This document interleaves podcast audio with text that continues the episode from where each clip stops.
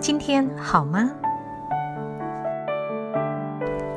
啊，各位好，我是红兰，想跟各位谈一下，在这个疫情很紧张的时候，我们怎么样来调整我们的心情，度过这个难关哦。从人的历史上来看，其实人是灾难不断的。呃，我们在读瘟疫史的时候，就读到说，十四世纪黑死病，整个欧洲啊，就死了真的七千五百万人呢，真的死掉了二分之一的人口。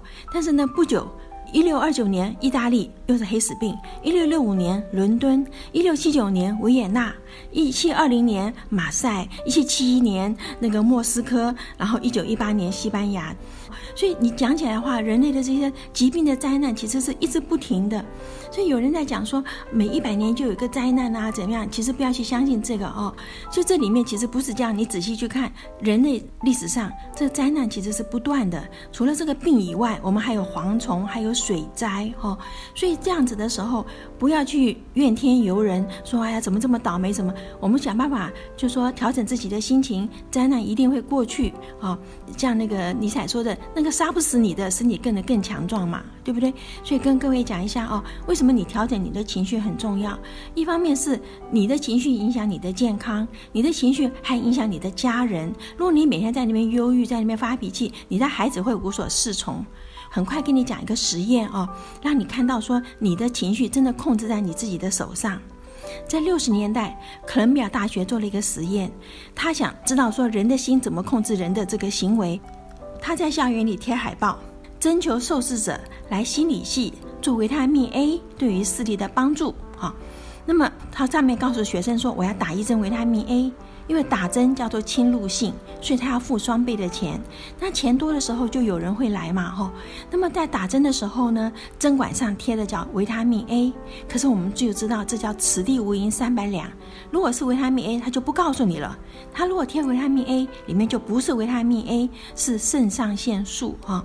这个肾上腺素呢，是那个黑道要追杀你了，老虎狮子要吃你了，你这个逃命的时候，很紧张的时候，会大脑会产生这个肾上腺素，它会使你的瞳孔放大，心跳加快，手心出冷汗，膀胱失禁，哈，因为呃水很重嘛，你要为了逃命，你要把水放掉，跑得比较快一点了，哈，所以打了这个针以后呢。实验者就跟呃受试者说：“呃，你们到房间去休息二十分钟，等到维他命 A 产生了作用，我来看它对于视力的帮助。”哈，他就有两间休息室，一间是一个假的受试者，是个研究生假扮的，在里面好高兴哦，看到你了，说：“哎呀，你看我运气多好啊！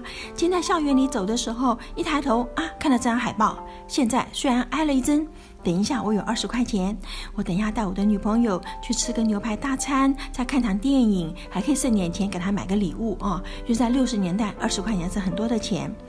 那么另外一个实验室呢，里面也是一个假的受试者，在里面很生气，暴跳如雷，说：“怎么搞的嘛？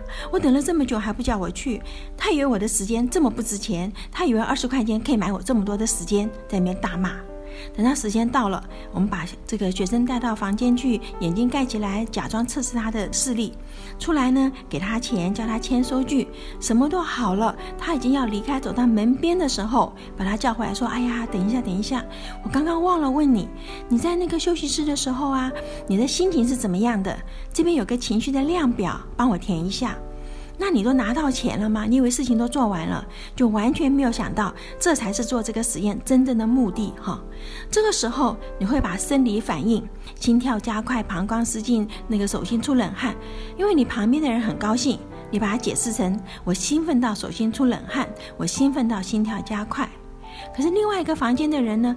因为假的受试者在那边暴跳如雷，所以他把同样的生理反应，把它解释成我愤怒到手心出冷汗，我愤怒到心跳加快，哈，就是同样的生理反应，你会因为你的解释不同，你得到不同的情绪，哈。所以这是一个很简单的实验，就让各位看到说，其实我们情绪是认知对于情境的解释。像各位应该都有这种经验，在鸡尾酒会里面，突然听到后面有人讲你的坏话，就马上回头去看什么人这么大胆哈？你一看是你的老板，我相信你绝对不敢讲话，赶快溜开，对不对？可是如果说回头一看是你的下属的时候，那你的反应是完全不同的，你会走过去跟他说明天到我的办公室来。所以我们的情绪是认知对情境的解释，你自己怎么样做解释，你就决定你要愤怒还是你要快乐还是你要干什么。因为是这样子的关系，所以这边把这个实验跟各位讲了以后，既然我们现在碰到这个难关是人类历史上其实讲起来是不可避免的。我们说平静了很长的一一阵子，所以突然有这个爆发，讲起来是在历史上不是很意外的事情了。所以我们可以好好的，你怎么利用这个时间啊，把你自己变得更好，跟你家人处得更和谐，或者怎么好好的去教育你的孩子，你的心态一改变，你的情绪会改变，你的行为就会改变了。